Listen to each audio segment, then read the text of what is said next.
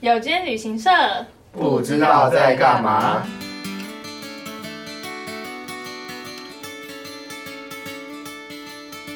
大家好，我是 Jane。我是阿法，我是罗拉。不可能，上一集跟大家聊了一下我们这个工作的内容到底在干嘛。嗯，那今天就是要聊一下我们在订饭店的时候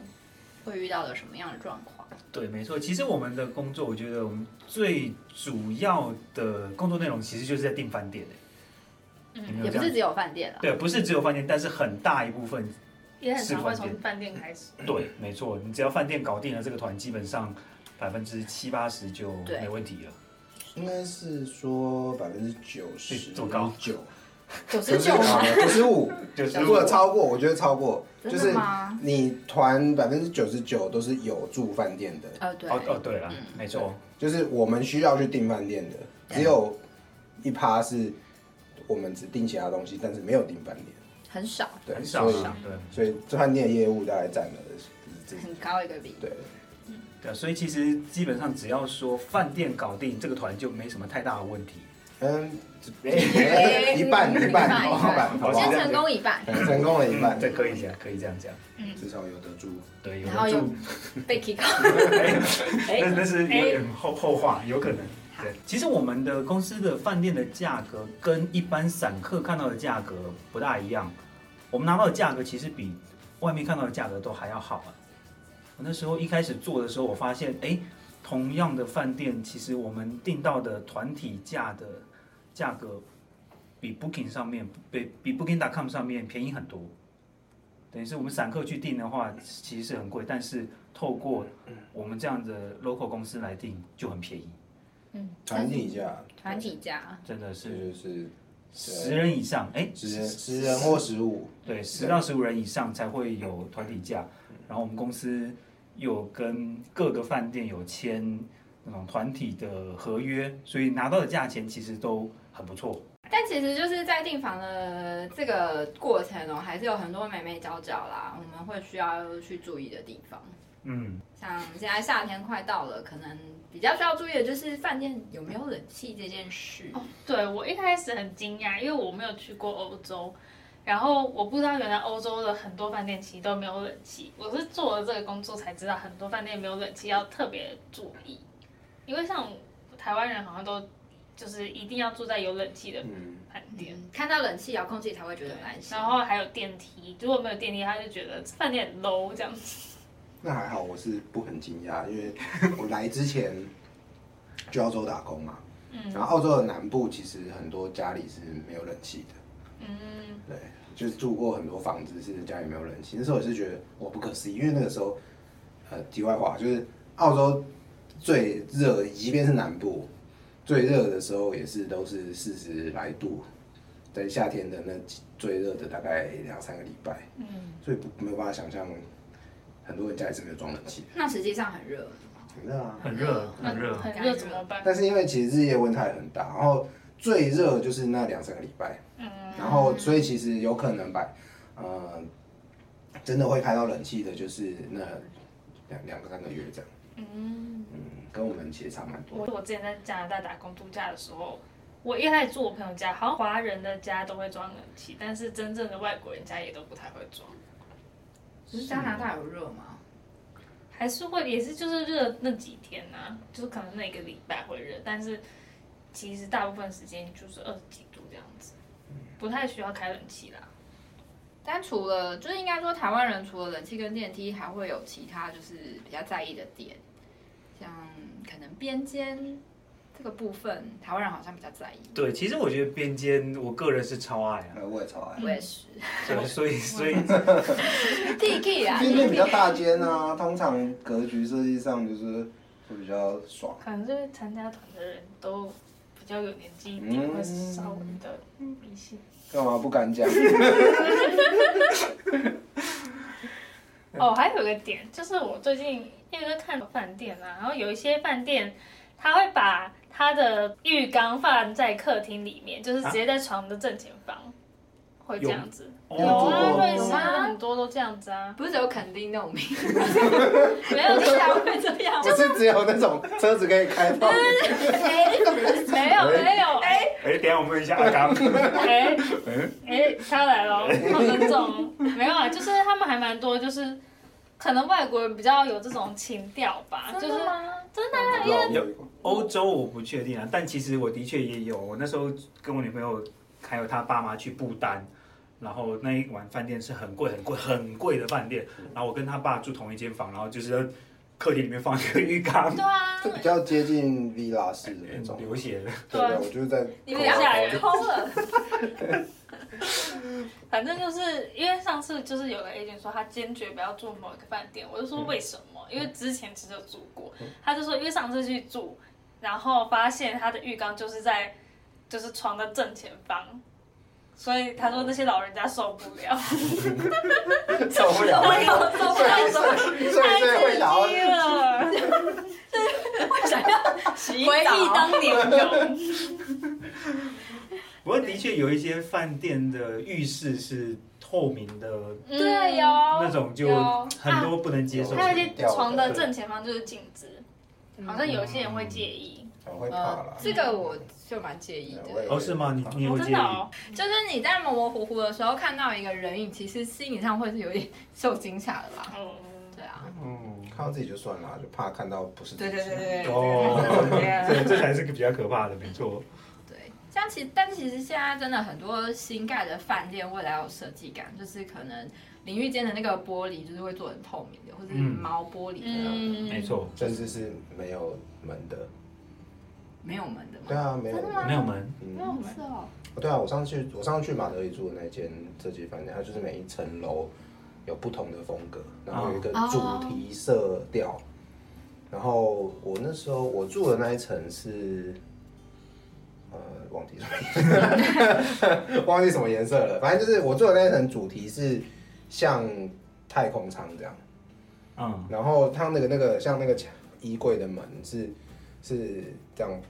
然后划开的，就是像你看到太空船里面的墙壁是全部都是平平一格的一格一格平嗯的，然后它可以推一下，就是有点弹出来，然后划开的好那有种。设计感，然后它的那个浴室是淋浴间是两三片玻璃围起来，然后开完全开放的，啊，那很刺激耶！很刺激。就就是嗨，对老人家来说可能有一点 哎那一间饭店太刺激就是你你要住比较前卫的饭店，就必须要出发前就先跟客人讲，嗯然先后打针，对，其实你先讲，像我那时候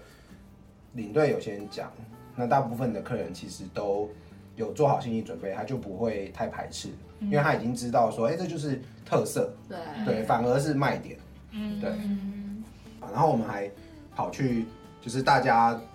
不同人的房间去去参看观，对，很风好格玩不。一样。那你参观别人的房间的时候，你有没有进去？哎，你门都没有，你这段我先这段可能要剪掉哦。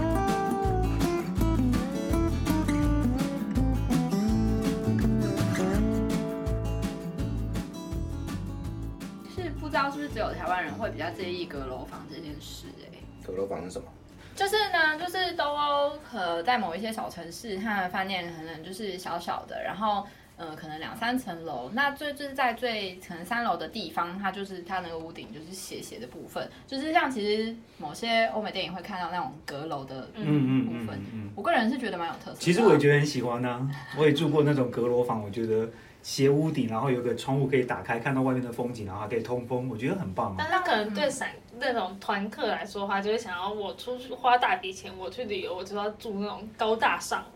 的饭店这样子。我觉得应该说他们的想法是这样的，不晓得，应该是不想要跟别人不一样吧？觉得差别待遇吗？这这题还真的没有听过原因，嗯哦，对就耶，是真的不知道为什么客人不喜欢斜屋顶，就是在阁楼有点写对的，，会不会是好好像是不是跟风水有关呢、好像斜屋顶也是有影响到什么什么风水，有这样听说煞吗？气可是能不是？吧。之类的压梁压梁哦，还是什么？哇，不知这个道好深压，嗓， 压这张又不能用。 奇怪， 然后我就想到，好像外国人不是很介介意住在坟墓旁边，哦，墓园对对墓园旁边他们不介意，他但们是比较不介意，嗯因为他们有时候会找一些，就我们可能不会特别强调说我们不要住在墓园旁边，但是那个饭店在墓园旁边却符合我们的需求，他可能就找给我们，嗯嗯嗯，结果就是他们不知道东方人比较不能接受这件事情。我自己觉得西方的墓园其实蛮美的。嗯，但是可能就是东方人的想法会比较说嗯有看到，对，就是因为那个饭店可能是看得到很漂亮的夜总 view 会，之类 的，对。但是只要有墓园，他们就会心里有顾忌这样子。因为我觉得墓园在西方好像很常见啊，你去随便一间教堂里面，里面也是埋一堆死人啊。哦对啊，你去教堂不就是看那些东西吗？是啊嗯嗯，我觉得是一个风俗民情不一样啦。嗯，嗯对，真的是这样。我觉得有有些人不是还会特别去参观墓园吗？嗯，你你说说中中台湾人不是不是，就是我是说在在欧洲去参观欧洲的墓园，哦譬如说某某某名人葬在这边、呃，有啊有啊有啊，对我我也有去看过夏卡尔之墓，夏卡尔是谁？一个画家，你知道夏卡尔吗？法国人对有有听过？对，他就是在在呃 葬在一个南法的小山城上，然后他的墓园很漂亮。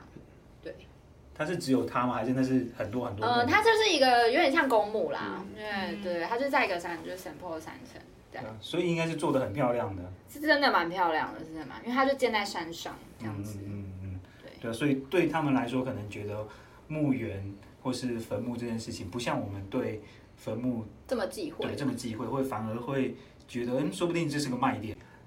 好，那所以其实我们在订完饭店之后，然后到我们出发团体出发前，其实都还是有一些事情要做，像是我们要从旅行社那边收到客人的分房之后，我们我们要把我们的这个分房表做在我们系统里面，然后把它送到饭店去。我觉得可以讲一下什么是分房表，哎呦，因为我进来的时候我不知道什么是分房表。好问题，分房表，我们让罗拉来解答。好，嗯，简单来说，分房表其实就是要告诉饭店说，呃，谁跟谁睡，名字是什么，然后房型是什么。因为像我们一般比较常用的就是两个两张床，或者是要睡一大床，像可能度蜜月的客人就会比较要求这个吧，嗯，就是要一定要在一张 床上。对，其实好像之前也有度蜜月的客人，然后他们要求一大床，就是一大床我们我们称为 double，然后两张小床呢叫做 twin，他们要求要 double，可是我们给 twin，然后就被客诉了，对，就被 客诉。说因为我们还大声不出手啊，对，真的是这样子。但其实有时候不是我们不愿意给，就是饭店就是没有、对啊没有多的 twin，呃，没有多的 double 房了，所以只能给 twin。哎，我想要 twin 可以讲那个欸 German twin，那是一个还蛮特别的。好，什么叫做 German twin？ German twin 就是两张单人床，但是是并在一起，然后放在同一个床架里面的，对那吧？那可是他们不能分开嘛。它没办法分开，它就是在一起，但是又像是在，它又是两块床垫。它这个方这个睡法就是，你虽然睡一起，但是你不会被旁边的人影响到。就是如果旁边人真的是翻翻来翻去的话，其实你自己本身的床垫是不会被影响到的。嗯，但通常这种情况还会在，就是会有两套床，呃，床那个什么，请剧对对对，寝具。被子啦、枕头啦，对什么的，嗯，然后，而且这 German Twin 基本上只会在德国或者德语系的国家比较才会比较常见，像是德国、奥地利、瑞士好像有一嗯，些，瑞士有，然后捷克，捷克也有吧？杰克我还好，还好，嗯，然后但就是除了房型客人会有需求之外，他们也会在大部分的 agent 都会在分房后面备注客人的饮食需求，嗯嗯嗯，没错餐，食经济，对对对，我之前看过最最奇怪的就是不能吃牛，但可以吃牛排。不能吃虾，那可以吃龙虾。嗯哎，可这以个真的有，哎真的有，真的，有，啊真的有，真的有，好啦，这不这没有很奇怪，可是你知道为这个原因其实非常非常简单，嗯，就是我不能吃，我是真的不能吃，但是因为这餐很贵，所以我的份可以给我别别人，可以给其他人吃。哦对要不然你它就会被换成别的比较普通的餐嘛。嗯，对，对，一个贪小便宜的概念啦，也不是这样说啦。你确定这样讲可以不要剪掉。要不然之前其实我有遇到，就是他说他要全程吃海鲜，他指定全程吃海鲜。全身自海鲜比较过分一点。对，对啊然后当然我们要做是可以，可是因为海鲜餐基本上是有价差，所以我们就把价差报给他之后，他就说嗯好，那可以吃普通的餐就好 了。所以其实就是想要捞便宜而已啊。因为欧欧陆欧陆不像台湾海岛嘛，所以海鲜不这样不要那么便宜真的。真的贵，可是去西班牙的话也是会比较贵嘛。嗯，看地方，但是看是吃什么海鲜吧哎。对啦，看吃什么海鲜对。啊，像西班牙很多就是那种淡菜，嗯，淡菜那种就很，其实淡菜在欧洲算比较便宜。便宜，嗯然后或者是如果你去加里西亚那边的话，它有那个呃 p o p o 那个叫什么章鱼，加里西亚烤章鱼超级好吃，嗯，超级好吃。对啊，原则上只要不是当地的特产，就是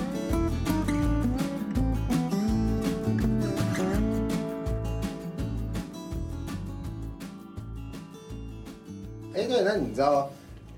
家床啊，其实是有年龄限制的嘛？年龄限制，对，在像我们都会跟客人说，十二未满十二岁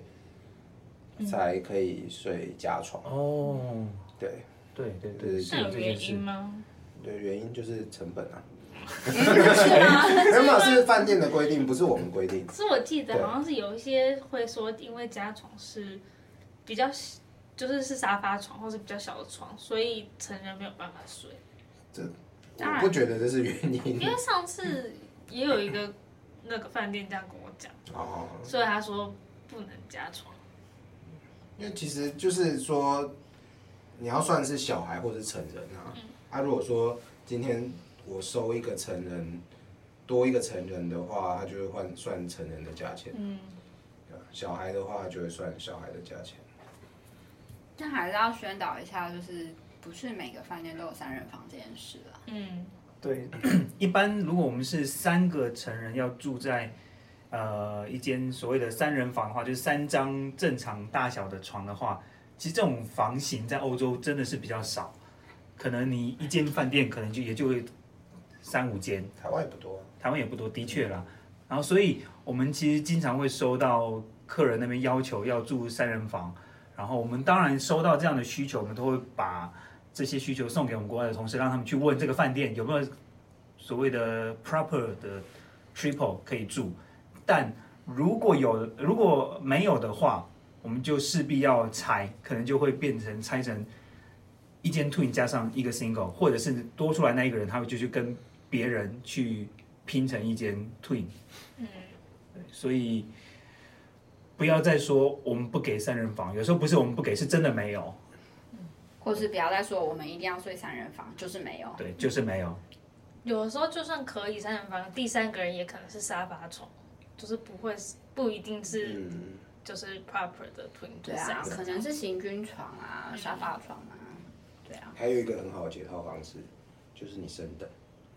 哦。 的确，哎真的，你睡对你睡套房啊，一定一定我够。跟你们讲一件奇怪的事情，就我之前就是有人要升等，嗯他们愿意升等升成 junior suite。junior suite 照理来说应该可以睡三个成人，但是他其实第三个就是一个十三岁的小孩，嗯只是超过十二岁就算成人。饭店拒绝，饭店因为让我们升等，我们就以为是可以嗯对睡三个人，结果升了等之后，出发前两天说哦没有，只能睡两个人，